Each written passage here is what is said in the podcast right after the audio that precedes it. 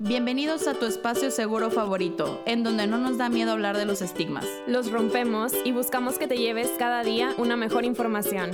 Yo soy Linda Ramos. Y yo, Pau González, y esperamos que te lleves algo en cada episodio. Hola, bienvenidos a este nuevo episodio de ¿Y qué te llevas? Y bueno, en este episodio hablaremos de la representación y yo creo que como no queda claro, les queremos decir que nos referimos a la manera en que nosotros somos representados en los medios de comunicación y esto abarca desde nuestro físico, orientación sexual y demás. Y para esto invitamos a nuestro amigo Mike Hernández. Hola, hola, ¿cómo están? Hola Mike, gracias por venir con nosotras. Y bueno, para los que no saben, Mike también tiene un podcast, es creador de contenido. Y bueno, Mike, pues preséntate tú, ya que eres experto en todo esto. pues muchas gracias, yo soy Miguel Hernández, eh, me, conocen más bien como Mike. Eh, yo tengo un podcast que se llama Maratoneamos, es un podcast de series y de cultura pop. Y también, pues bueno, eh, soy director creativo, trabajo normalmente en proyectos de creatividad, estoy acá en Monterrey em, y pues trabajo con diferentes marcas. Para mí siempre lo importante del mundo de las marcas es el fondo, es decir, lo que representan, lo que comunican y no tanto la forma, porque a veces nos, nos quedamos en la superficialidad. Y creo que ahí es donde se junta y tiene sentido lo que vemos, porque para mí el mundo de las series es muchísimo más del entretenimiento, sino es más bien el fondo y lo que nos quieren comunicar, porque definitivamente los contenidos, las series, las películas le dan forma a nuestra cultura y la cultura le da forma a cómo nos comportamos. Entonces ahí es donde creo que hace sentido todo lo que hago. Sí, creo que por esto es tan importante hablar de estos temas y por eso te invitamos a ti también, porque tú eres alguien que o sea que, por ejemplo, en tu podcast que analizas todos los aspectos de una serie, como que te vas más allá de y no solo te quedas en esta superficialidad de la que nos compartes. Entonces, pues sí, el día de hoy queremos platicar un poco sobre qué tan importante es sentirnos representados, por qué es importante que nos representen, eh, cómo han cambiado todo esto de la representación a lo largo pues, de los años. Entonces, bueno, antes de tocar todas estas preguntas, queremos que nos digas, pues, qué es la representación para ti, tú que si eres el experto en medios. pues eh, creo que lo que acaba de decir Linda es la definición más acertada. Em, si lo ponemos más bien como en palabras propias o en cómo lo siento yo, digamos que la representación y a lo mejor em, quienes nos están escuchando lo pueden eh, identificar más fácil con el representation, ¿no? Como que es un tema que en Estados Unidos tiene, o bueno, en los, en los contenidos en inglés tiene como muchísimo más eh, presencia y digamos que está trending, no está, no quiero decir que está de moda porque no debe de ser un tema que esté o no de moda, pero digamos que es algo que está ahorita en, en tendencia porque las minorías estamos tomando más voz. Es decir, eh, desde Black Lives Matter, este movimiento que se empezó a hacer de que las vidas de, los, de las personas afroamericanas o de raza negra tienen la misma importancia que las de raza blanca, que es algo que puedes decir, güey, es obvio. Pues claro que es obvio, pero mucha gente todavía no lo piensa así. Entonces, por eso es importante que exista una representación, es decir, que eh, empiecen a existir contenidos que le hablen específicamente a ese demográfico de la población. ¿Cómo funciona el mundo eh, de las series o de los contenidos audiovisuales, de las películas? Estamos acostumbrados a que las películas o las series que más dinero que tienen que hacer dinero, ¿no? Mientras más dinero hagan, mejor. Entonces, lo que mucha gente pensó por mucho tiempo es que tienen que hablarle a la mayor cantidad de personas posibles, porque mientras más gente vea mi serie, más contenido voy a, digo, más dinero voy a hacer, porque tiene mayor rating. Entonces, em, muchas series le hablaban a el consumidor blanco que tuviera un nivel de clase media, que tuviera problemas o que tuviera situaciones en las que se identificara. Por eso cada vez, eh, digamos que la gente veía estos contenidos, le daba rating a las televisoras o a los networks y entonces podían ser más ricos. Cuando empiezan a, existir las redes sociales y cuando empiezan a existir estas plataformas de streaming, se hace cada vez más posible. Y eso estamos hablando hace apenas 5, 6, 8 años. Los primeros contenidos originales de Netflix, por ejemplo, fueron en el 2013. Entonces, no, son 6 años apenas cuando tenemos esos contenidos audiovisuales. Y a partir de ese momento es cuando se dan cuenta las, las productoras o estos creadores de contenidos que si le hablan a audiencias específicas, pueden también tener, y esto a lo mejor está viéndolo desde un punto de vista muy frío, pero fríamente pueden generar dinero también hablándole a comunidades específicas. Ahora, en el mundo de Hollywood, en el mundo del cine, es diferente porque todavía no existen, por así decirlo, salas de cine que solamente sean para cierto tipo de gente. No, más bien acá la oferta comercial es para todos, para un mundo más abierto. Y entonces es cuando se vuelve relevante temas como que Black Panther que sea el primer superhéroe que está hecho o está pensado en representar a una comunidad específica, que en este caso era la comunidad afroamericana o de raza negra.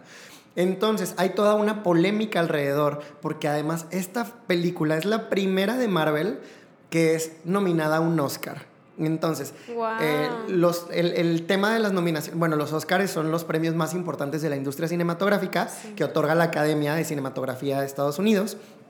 Entonces, em, hay toda una polémica alrededor de por qué esta película es nominada. A lo mejor ya me estoy clavando mucho en el tema y, apenas era la introducción, pero pues ya saben que me suelto.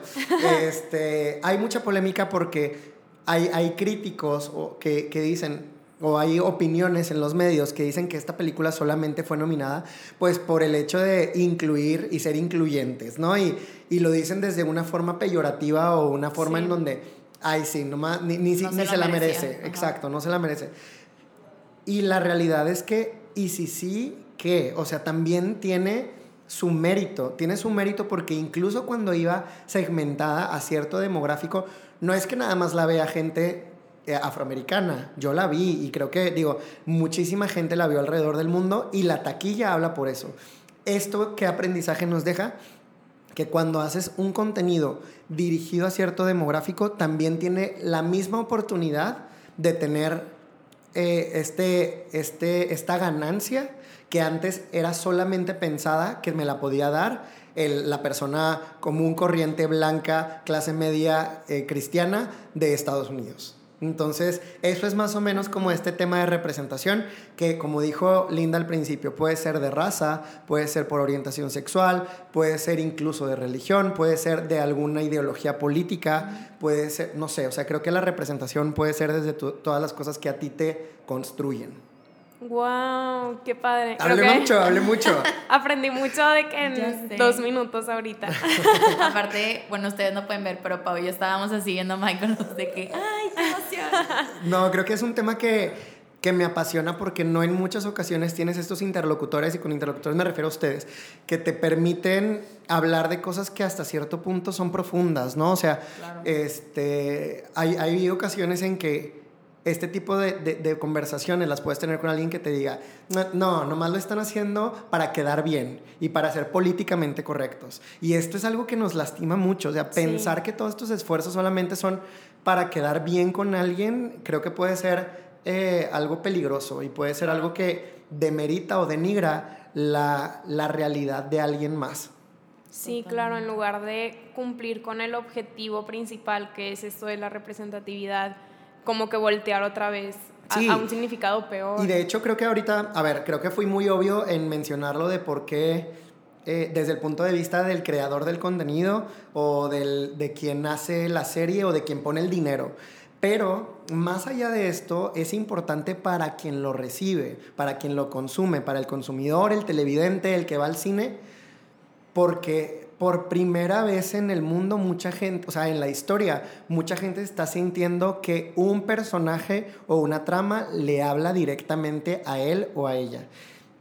Creo que muchas veces no nos detenemos a cuestionarnos si, si algo me hace tanto clic. No sé, creo que, por ejemplo, para nosotros como mexicanos, los contenidos gringos son muy aspiracionales, como es la vida que yo quisiera tener y platicábamos, por ejemplo, de Gossip Girl o platicábamos de The y de estos niños em, ricos o que tienen un nivel mayor que el de nosotros y lo vemos y, y decimos, quisiera yo ser como este personaje. Pero nunca nos han mostrado a un chavo latino, a una chava latina mexicano que tenga el mismo nivel socioeconómico que estos personajes. O sea, creo que siempre estábamos con esta idea de que solamente los gringos pueden serlo, solamente el blanco clase alta, ¿no? Y cuando cuando veíamos una representación de un latino, veíamos que podía ser el jardinero o podía ser la persona que te ayudaba en la casa, la cocinera. Sí, o, el becado. Narcotraficante. Exacto. O si tenía dinero es porque lo obtuvo de una forma ilegal. ilegal. ¿no? Entonces yo estaba pensando ahorita en Riverdale, que es otra serie para adolescentes, y yo decía, no, pues sí, ahí sí hay una chava que es Verónica, que es latina y es de, un, es de una familia tipo como con dinero. Y luego acabas de dar justo en el punto, sus papás eh, están en la mafia. O sea, claro que hace sentido este, que tengamos esta construcción en nuestra cabeza, que la representación de latino con dinero definitivamente tiene que ser mal habido. Este, y el blanco sí, el blanco sí puede tener eh, esta, esta forma de, de, como más legal o porque lo hizo que venía de, otra generación o porque hizo una invención que lo hizo millonario, ¿no? Este, y creo que esos temas de representarte como, ok, puede ser aspiracional, pero cuando una persona de mi raza, de mi género, de mi preferencia, puede serlo. Claro. Y eso está, eso o sea, eso es, es más perjudicial de lo que nos ponemos a pensar en muchas ocasiones. Sí, sí. Ay, qué fuerte. Sí, pues puede ser muy peligroso porque es lo que hablábamos hace rato de lo que compartías, Linda, de Gossip Girl, que fue la serie como adolescente que nos tocó, que tú aspirabas a, a estos personajes, pero luego te pones a analizar la serie de ya desde como desde fuera y dices, está lleno de cosas tóxicas, de patrones tóxicos, entonces es muy importante cuestionarnos en este sentido porque la representatividad es súper importante porque es nuestra vida diaria y cómo vas a aspirar a algo que ni siquiera puedes convertirte en porque ni siquiera es tu, no sé, tipo de cuerpo o tipo claro, porque de piensas que no existe. O sea, piensas que no existe si tú no lo ves en otro lado. Entonces, la, lo, lo que está dentro de mi cabeza es, si yo no veo un referente o un ejemplo, es que yo soy diferente. O yo estoy y yo, mal. Y yo estoy mal. Dentro de esa diferencia yo puedo pensar que, pues entonces, lo que yo hago está, está mal o nadie más lo hace. Entrando, por ejemplo, a un, a un ejemplo muy práctico que ahorita se viene a mi cabeza.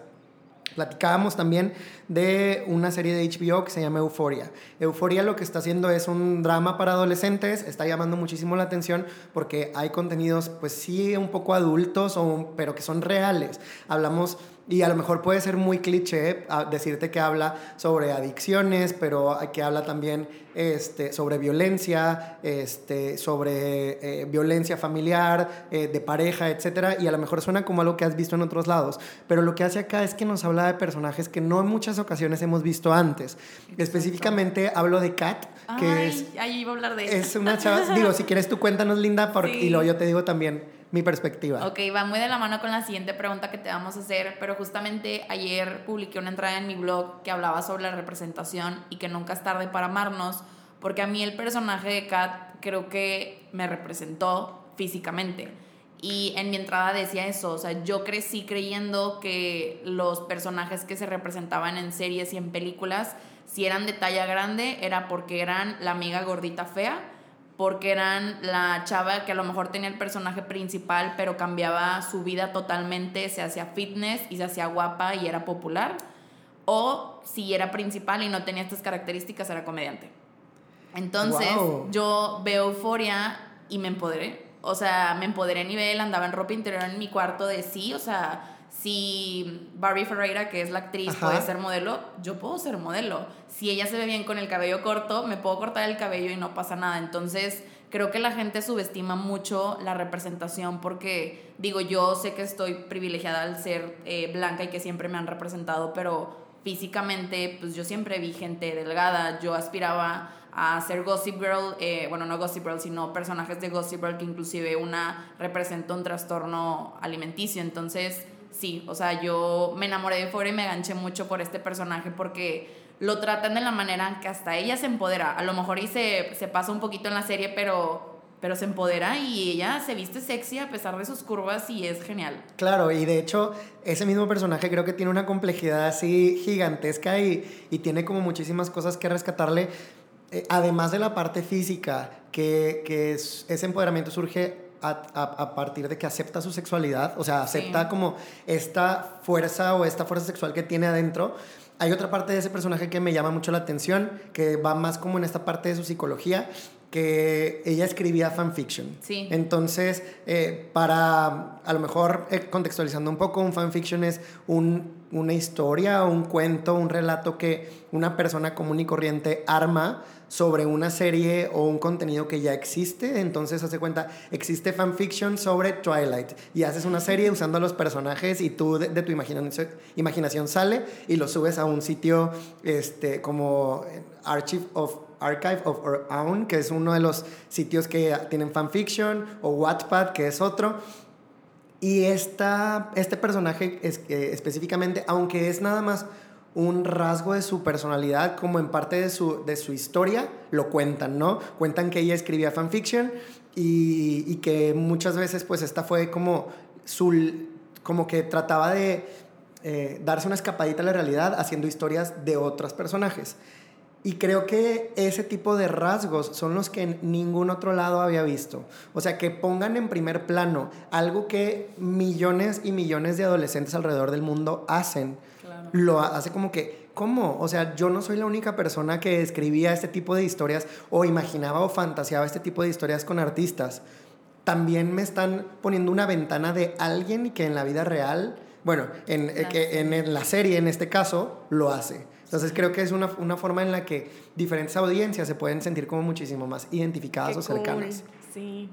Sí, porque son cosas que no son tan como acciones populares o, o visibles, exacto. Sí. O sea, no tienen mucha visibilidad. Siempre es como, como underground. Sí, totalmente. Ay, qué cool. Mikey, hablando de esto, ¿tú te has sentido representado eh, con alguna serie o, o película o algo así? Sí, fíjate que creo que hay diferentes aspectos como lo que platicábamos, o sea, no sé, por ejemplo, en el mundo, y empezando a lo mejor desde la superficialidad, es decir, superficie me refiero a lo más visible, lo más visible siempre es como el tono de piel, ¿no? Sí. Entonces, o la etnia. Entonces, creo que hay una película que salió el año pasado, una película animada, de hecho, se llama Spider-Man Into the Spider-Verse. Ay, es, sí. es una película genial desde la parte artística, pero también es una película en donde ponen al primer Spider-Man latino, ¿no? Bueno, tiene ra raíces latinas, no es, no es solamente latino, pero se llama Mike Morales.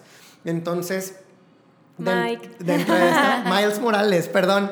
Ay, gracias por corregirme porque... Ay, sí, no, yo pensé que no, se llamaba igual que No, tú. se llama Miles Morales. Yo me, me quedé con el nombre. Pero eh, lo que hace es que esta película de repente eh, este chavito, su mamá le habla y le grita en español, aunque él habla inglés, y de repente va caminando por la calle y se escucha cierto reggaetón y todo eso, y cosas tan, superficialidades, tan superficiales como esa, puede decir, no manches, este chavito tiene una realidad mucho más parecida a la mía. Sí. En otro punto de vista, por ejemplo, hablando de sexualidad, pasaba que muchas de las series con la que, y este es un tema como un poco más profundo, muchas de las series o contenidos que yo vi cuando era más chico, mostraban, por ejemplo, a un personaje gay de una forma muy exagerada. Entonces, por ejemplo, yo me acuerdo mucho de Will and Grace, en donde estaba Jack, este personaje que es súper divertido, súper chistoso, es el comic relief. Cuando decimos comic relief es una serie, es de que este es el, solo el personaje cómico, que para eso está, para hacer chistes y para que te la pases bien. Entonces, Jack era el comic relief y muchas veces su comportamiento era muchísimo más amanerado o como muchísimo más escandaloso del que yo personalmente me sentía identificado. Entonces, como que yo pensaba que todas las representaciones de un personaje gay tenían que ser de esa forma. Y todo lo que en el mundo eh, existía como una persona LGBT tenía que ser así. Entonces, esto es algo que por un punto de vista creo que es algo positivo en cuestión de que hay gente que sí se representaba como eso y que a lo mejor eran esfuerzos necesarios. Es decir, tienes que compensar tantos años de estar callados para después encontrar un ejemplo que digas, no manches, o sea, ya es visible y ya es Sí. parte del mainstream. Pero por otra parte, había gente a lo mejor como yo que decía, no me siento seguro siendo así, entonces mejor me quedo callado. Entonces mejor eh, mi sexualidad la dejo como un punto y aparte y la escondo. Empiezan entonces a surgir ejemplos que representan muchísimo mejor. Eh, dando dando un, un, contexto muchísimo más actual, eh, existió esta película, salió hace apenas dos años, se llamaba Love Simon, no sé si la vieron. Ay, sí. Creo que sí. Es una película para adolescentes, de nuevo, es la primera, es la película de un network grande, que en este caso era Fox, la primera película que hablaba que, sobre esta temática de un adolescente gay. A ver, existió, por ejemplo, Call Me By Your Name, mucha gente la vimos, esta relación, pero no dejaba de ser cine independiente. Era cine tipo europeo, europeo-ish, porque no era completamente europeo, pero este, esta le hablaba completamente a adolescentes y era este chavito que en su historia él contaba que él siempre supo, o desde muy chiquito supo, que era gay, pero nunca lo quiso compartir con su familia o con nadie más, porque no es que le estuviera miedo y, en realidad dice en, dice, en mi día a día ya no es algo que se oculte, pero lo que a él le daba miedo era cambiar ese status quo. O sea, como que las cosas están tan a gusto que para qué hago un cambio. O sea, sé que al momento de revelarlo pudiera haber ciertos como sacudidas en mis círculos sociales. Y dice, no tengo la necesidad de dar esa sacudida. O sea, era más como un tema de comodidad. Y justo ver esos personajes son los que te hacen como darte cuenta de que hay mucho, o sea, hay todo un espectro en tu sexualidad. Y hay, o sea, por ejemplo, estamos yendo a este a lo mejor es el momento de la micro representación. Es decir, no todos los personajes afroamericanos son iguales no todos los personajes gay son iguales, ¿no? Y hay temas todavía un poquito más tricky, por ejemplo, la bisexualidad. Entonces, hay gente que hoy en día todavía puede pensar que eso no existe, que solamente es gente que está en transiciones. Em, y, lo que pasa eh, a lo mejor con regreso a una de las primeras series que vi en mi vida, The O.C. En The O.C. en la segunda temporada, Marisa Cooper está, tipo, tiene como dudas y empieza una relación con una chava y después a media temporada se dan cuenta que esto no funcionó y sacan a ese, a ese personaje y vuelve como a la parte, o sea, nunca vuelve a mencionar esa parte, como que la omite y la cierra y vuelve a una relación heterosexual.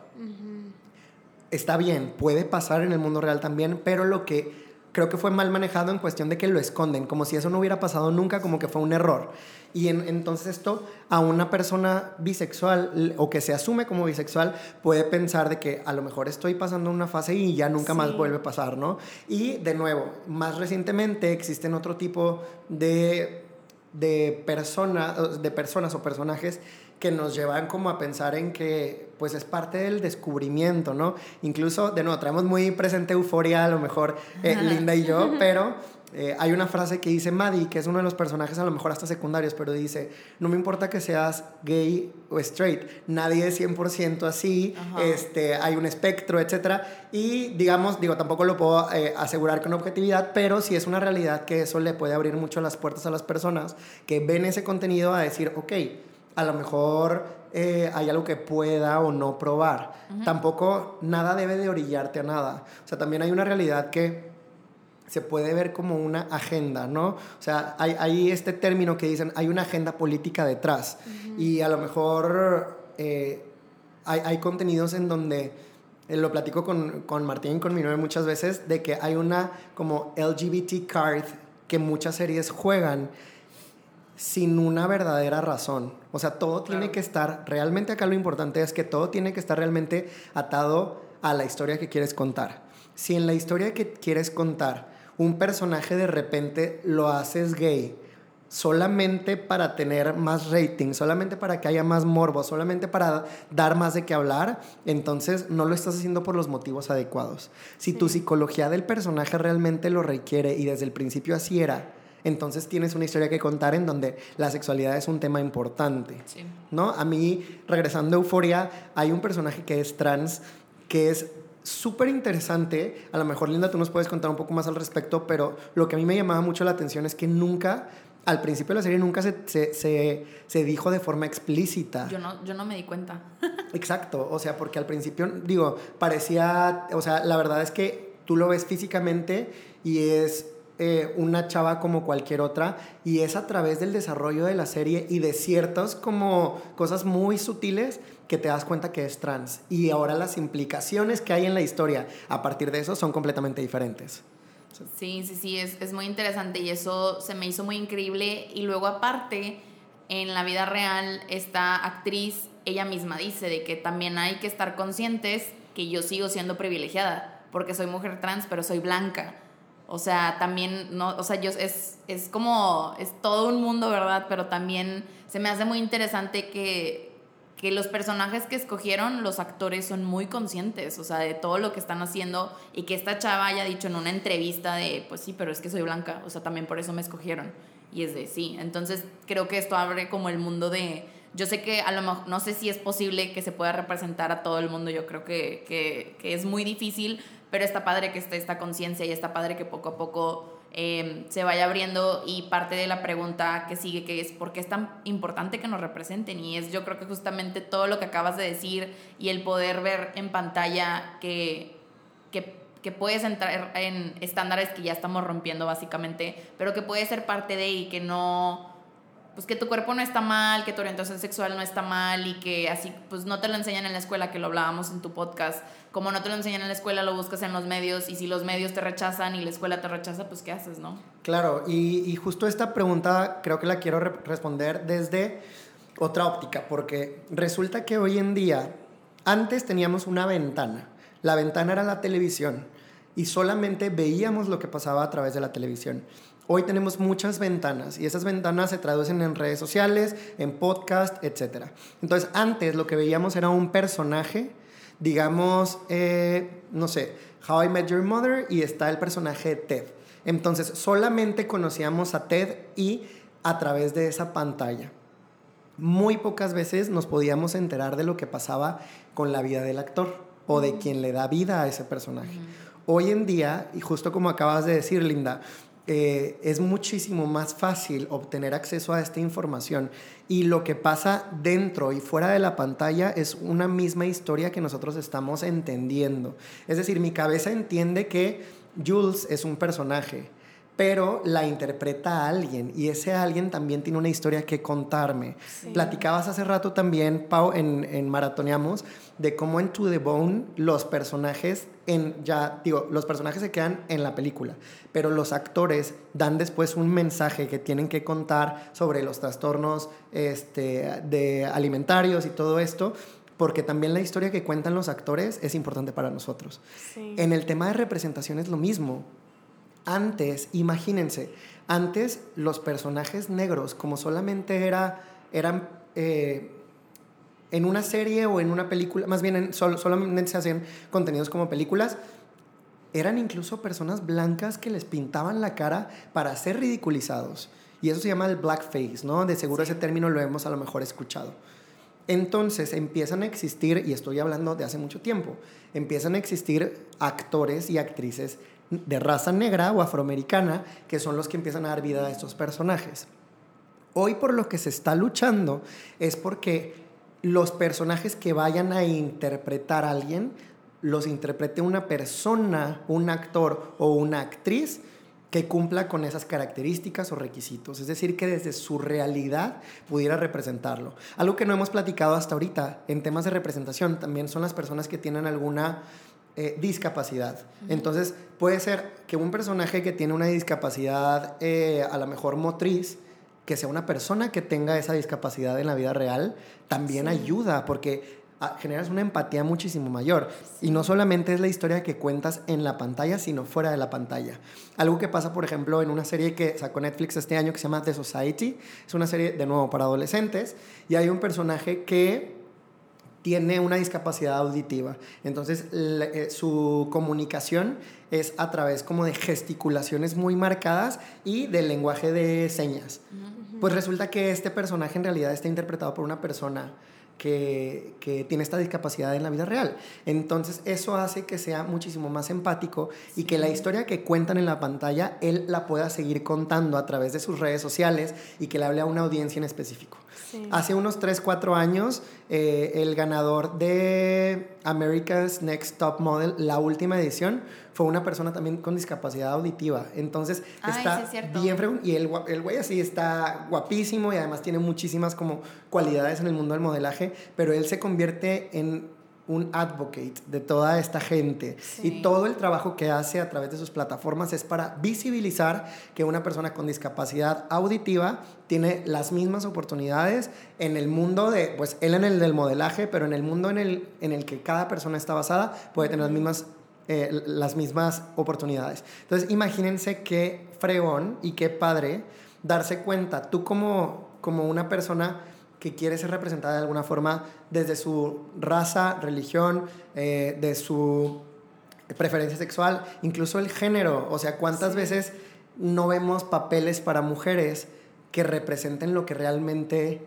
ellas son? ¿No? Qué fuerte, me quedé pensando en todo. Sí, creo que, bueno, el tema de, la discapacidad es algo que me encanta. Y no sé si vieron una película española que se llama, creo que se llama Somos Campeones, de un equipo de básquetbol y un entrenador. No la vi, pero me salió la publicidad. Está buenísima. Y no sé si todos, pero la, la, mayoría de los actores tienen discapacidad de diferentes tipos, motriz, eh, intelectual, etc. Entonces uno de los actores ganó un premio, igual un premio, no, pues no me acuerdo cuál, pero un premio reconocido eh, europeo. Y esta película está muy padre porque rompe con muchos estigmas, porque el personaje principal, el entrenador, es un señor que se estaciona en un, en un cajón de personas con discapacidad y luego el, el, que lo multa tiene una discapacidad y se burla de él en su cara. Entonces después, al final, o sea, bueno, en la trama de la historia, como que su condena a pagar es ser entrenador de un equipo de personas con discapacidad. Entonces, eso está muy padre porque lo va sensibilizando, va entendiendo el cómo comunicarse, va como que él va, no sé, adecuando su vida, o sea, sensibilizando y conforme va avanzando la historia se encariña con, con todos estos miembros del equipo y está muy bonito el cómo lo representan porque representan el lado personal de cada personaje y, y no, no solo como el personaje principal los veía, de que solo veía la discapacidad, no, representan la historia que hay detrás, de que uno, este, no sé, trabaja en tal lugar, a otro le gusta mucho hacer tal cosa, entonces te van presentando a las personas y es como debemos de verlos, como personas igual que tú, igual que yo. Y eso creo que está muy cool porque, pues que padre ir al cine y si tú estás en silla de ruedas, ver a alguien protagonizando esa película en silla de ruedas, o si tú no tienes una pierna y ves a alguien que no tiene una pierna, pues eso está muy cool porque te da desde la seguridad física, como tú dices, de lo superficial, de lo que se ve, hasta dentro de, conforme ya vas conociendo al personaje, de las formas de pensar, las cosas que te gustan, de que tú también puedes aspirar a, a tener un trabajo, como lo que dices de las mujeres, que creo que Marvel, con Capitán Marvel, o sea, se llevó el premio, creo que es de mis películas favoritas, que ponen a la superhéroe femenina y, y la ponen luchona y la ponen cómo se enfrenta con diferentes críticas. Y luego la película fue criticada por hombres, entonces claro. nos representa totalmente como mujeres y, y me encanta que se hagan estos esfuerzos por realmente representar la realidad, creo que es algo que en nuestra salud mental nos impacta demasiado de forma positiva y cuando no está nos puede impactar de forma muy negativa. Bueno, fíjate que ahorita que hablabas del tema de las mujeres, hay, un, hay una herramienta en el análisis de audiovisual que se llama el test de Bechdel y se trata de, para, o sea, para evaluar si el guion de una película, un serie, un cómic, cumple con los estándares mínimos para evitar la brecha de género. Y entonces haz de cuenta que son tres características las que te pueden ayudar a evaluar. Uno, que aparezcan al menos dos personajes femeninos. Dos, que estos personajes se hablen una a la otra en algún momento. Y tres, que esta conversación trata algo distinto a un hombre. Entonces, de verdad, si hacen ese análisis, hay muchísimos contenidos que no lo cumplen. Porque casi siempre al menos en las últimas décadas, digamos que no esta, en las décadas pasadas, la mujer dentro de una película era eh, como un personaje secundario y que tenía que ver con un interés amoroso, que tenía que tener con una conquista, que a lo mejor era un personaje secundario, este, y no como un protagónico. Entonces, evidentemente Captain Marvel lo cumple y eso puede enojar a muchísima gente, este, por ponerla como algo poderoso, como ponerla a lo mejor de que, ay, yo conocía a todos los demás superhéroes antes y de repente llega una que es más fuerte que todos. Pues sí, canal, ni modo. O sea, así es este universo, ¿sabes? Este, te van a ir, seguir o sea, presentando más cosas. Definitivamente, si hubiera llegado un personaje que es más poderoso que todos los demás y es hombre, no hubieran hecho el mismo pedo. O sea, es el hecho de que es mujer. Entonces, sí, este tipo de herramientas creo que inconscientemente si lo tenemos en nuestra cabeza o lo, lo, tenemos ahí como en un cajoncito, al ver un contenido audiovisual nos podríamos poner a pensar, ¿no? De que, oye, a ver, aquí sale una chava, acá la otra, ya hicieron un diálogo este, y hablan de ese diálogo de algo diferente a un hombre, ahí ya podemos decir, ok, aquí este personaje pasó la prueba de género. Qué padre. Creo que eso se puede adecuar a otros temas como el de la discapacidad, de que, ok, sale una persona con discapacidad, sale otra, hablan de otra cosa que no sea discapacidad. Su discapacidad, exacto. Sí, creo que podríamos adecuar eso a, más a más temas al respecto. Está chido. A más grupos. Sí. Ay, qué padre. Ya sé. Oye, Maggie, de hecho, de esto que hablabas, ¿qué cambios crees que ha habido a lo largo de la historia con todo esto de la representación? Bueno, mira, quiero hablar específicamente de un caso ahorita que hablábamos de las mujeres. Em, hay una serie que se llama The OA, creo que también ya, ya, se la, ya se la pasé a Pau una vez, y la protagonista, si no me equivoco, se llama Brett, Brett Sterling, creo. Si no, les, pasamos el dato ya, en, ya en los comentarios. Pero esta chava decía que ella hizo su... Se llama Brit. Este, ella decía que creó la serie porque nunca pudo verse representada en un papel femenino. Es decir, ella pensaba, su naturaleza la veía tan diferente a la chava sexy, a la chava súper empoderada, a la chava este, cómica. Ella no se veía como ninguna de estas mujeres, entonces dijo, lo que voy a hacer es escribir una historia que me represente a mí, como una mujer este, a lo mejor un poco más cohibida, pero que tiene gran valor por compartir, que cree en la magia o que cree en lo sobrenatural, pero porque no es sobrenatural, sino que es parte de mi naturaleza. Entonces como que ella dijo, voy a empezar a hacer contenidos que me representen. Y ahí está la importancia. O sea, creo que eh, nosotros antes no teníamos estas ventanas en donde pudiéramos decir, este y este y este personaje también son importantes y nunca los habíamos puesto como en primer plano o como protagonistas. Entonces lo que veo hoy es una diversidad de contenidos. Una vez me preguntaba hace poco este, un, un cuate, me decía que si no, no creía o yo o no consideraba yo que Netflix estuviera haciendo muchos más contenidos o a una velocidad más rápida de la que los podemos consumir. O sea, él decía como que, güey, están haciendo muchísimas cosas y no puedo ver todos. Pues tiene razón. En realidad, Netflix y las cadenas, o sea, bueno, las, las plataformas de streaming, las, estas productoras, están haciendo contenidos que no todos son para que los veas tú. En realidad lo que están haciendo es diversificar sus contenidos. Entonces, a lo mejor sí, en algún momento eh, House of Cards o Orange is the New Black, que son los primeros contenidos originales que hizo Netflix, a lo mejor sí los hizo para pegarle a las grandes audiencias. Pero a partir de ahí lo que hizo fue segmentando y haciendo cosas con menores presupuestos, pero que le hablan a audiencias muy específicas. Entonces tenemos, por ejemplo, series que hablan muchísimo de representación, como Dear White People. Es una serie de Netflix, van tres temporadas, la tercera salió hace eh, apenas un, un mes la recomiendo muchísimo para entender por qué es tan importante el tema de representación hacia eh, la cultura eh, afroamericana. O eh, otro que platicamos mucho, Pau y yo, que es One Day at a Time, que habla sobre una familia cubana en Estados Unidos y todas las, todas las problemáticas o situaciones que tienen que vivir a partir de ese choque cultural que existe entre cómo fueron criados y cómo tienen que vivir su día a día. Sí, creo que es de mis series favoritas porque aunque yo no sea una persona cubana que migró a los Estados Unidos, como latinoamericano te identificas con todas las situaciones que viven y con este como choque cultural de todas las nuevas enseñanzas y, y todo, todas las formas diferentes de pensar, por ejemplo, de con nuestros papás o nuestros abuelos. Y creo que es muy importante eso, el sentirte representado porque pues sabes que no estás solo en el mundo, sabes que hay alguien más que te entiende, sabes que, que debe de haber muchas personas más que piensan como tú si ya están haciendo una serie con personajes así. Y me encanta cuestionarme este lado porque o sea, pues siento que nunca lo hubiéramos hecho de, ah, pues solo las series están cambiando ya, o de que, ay, mira, qué cool que pusieron un personaje así.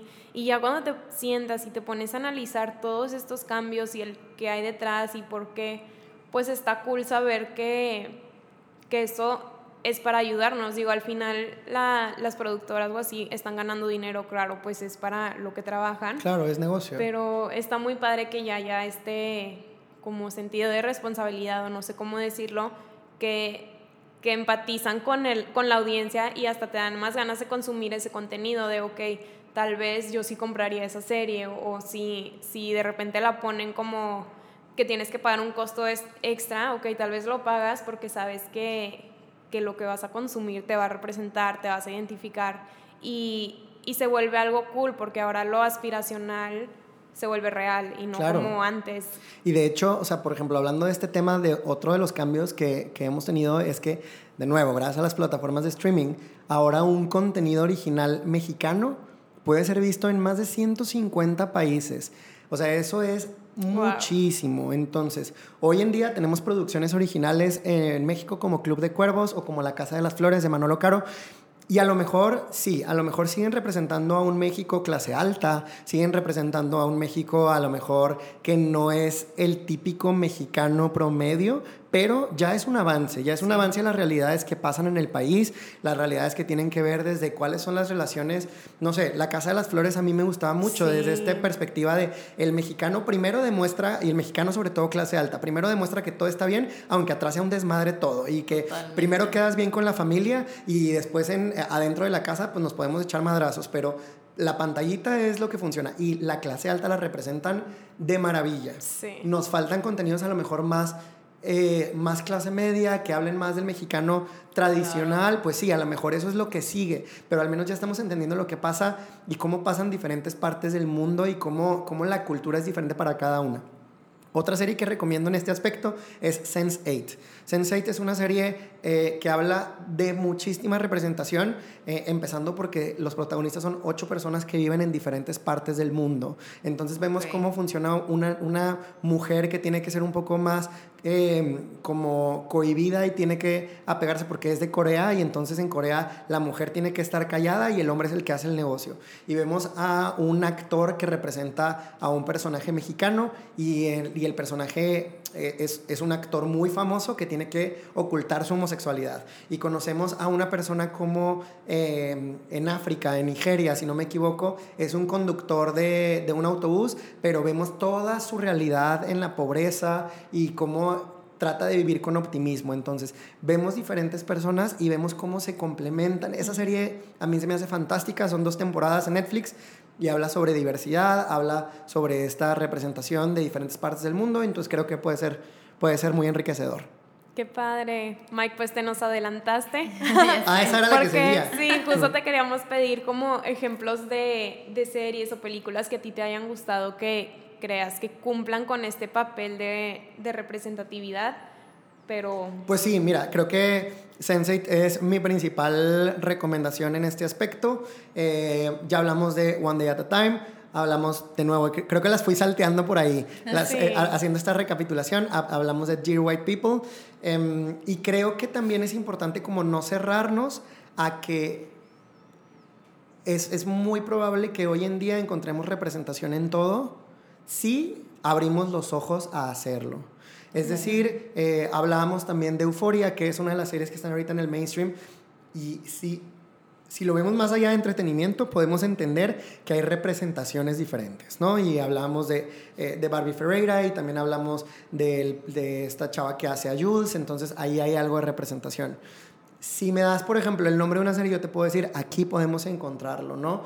Eh, hay, hay, representaciones muy acotadas. Por ejemplo, Big Little Lies, pues sí, son puras señoras eh, ricas, estadounidenses, este, que tienen una vida como muy pocas veces alcanzable. Pero, por ejemplo, podemos hablar de Atlanta, que es una serie que escribe y, y actúa Donald Glover, que es conocido como Childish Gambino, es, una, es un ah. cantante él tiene esta canción que se llama This is America, que ha sido como un, un statement político muy grande. Eh, él, para ubicarnos un poquito más todavía, hace la voz de Simba del Rey León en esta nueva versión. Entonces es uno de los mayores defensores de respetar la cultura afroamericana o la, o la gente negra, ¿no? Entonces, Atlanta habla de todo eso y no lo habla como una crítica social como tan fuerte, sino te muestra el día a día de los struggles que puede tener una persona así. Entonces creo que es cosa de abrir los ojos y de hacer ese análisis, no importa el contenido que estés viendo, puede ser un contenido de humor como ya vimos, más bien es verlo a través de un ojo crítico, creo que esa podría ser como la enseñanza. ¡Qué padre! Pues bueno, no queremos, pero ya llegamos al final de este episodio. Nos gustó muchísimo, Mike. Muchísimas gracias por haber venido. Y para cerrar, pues bueno, Pau, quiero que empieces diciéndonos qué te llevas. Ay, creo que me llevó muchísimas cosas, las dos. No podíamos dejarte de ver sin sonreír.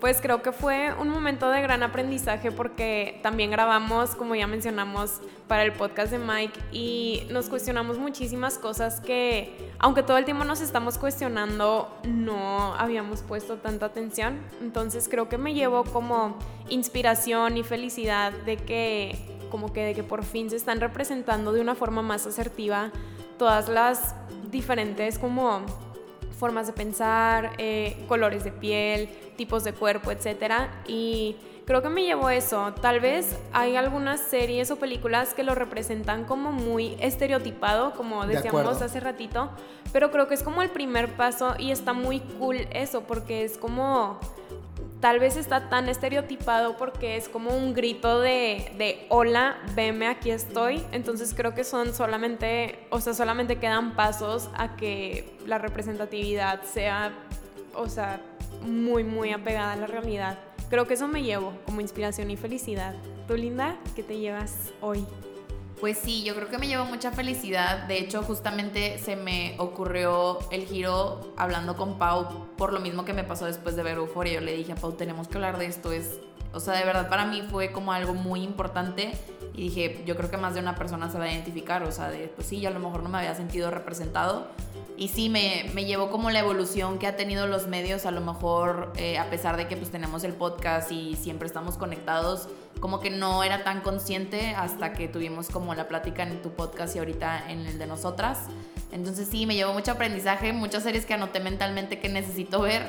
Y pues bueno, tú Mike, ¿qué te llevas? la verdad yo súper contento de haber estado aquí con ustedes. Eh, como les digo, creo que hay audiencias para todo, pero en realidad todos deberíamos entender que este es un tema donde si yo, si yo, mira, creo que la, la regla más fácil de entender es, si yo siento que alguien la está haciendo de pedo, perdón por el lenguaje, es porque ese, esa problemática no me representa lo suficiente pero hay alguien a quien sí está representando. Entonces tenemos que ser lo suficientemente respetuosos con a quien le están hablando. Algo que para mí puede parecer exagerado, puede para alguien ser muy importante. Lo acabamos de ver este fin de semana con todo el tema de las manifestaciones que hubo en la Ciudad de México de las mujeres, ¿no?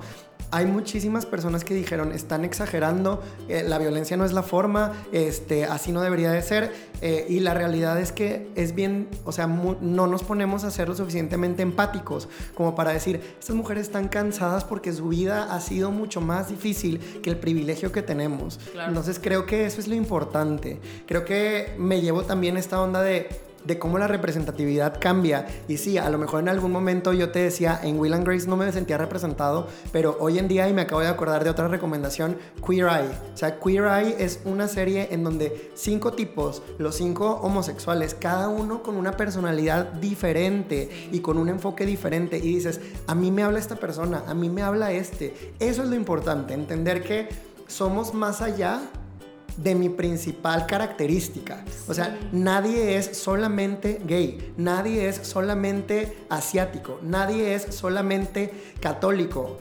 todos somos como esta, eh, esta unión de diferentes características y somos más que la suma de nuestras características, ¿no? Esa, esa persona que somos en general, o sea, en, nuestra totalidad, es más allá de todos los aspectos.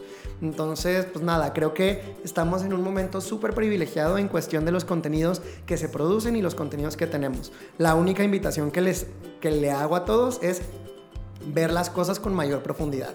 Cuando vemos una serie o una película, cuestionarnos y entender qué es lo que están tratando de decirnos.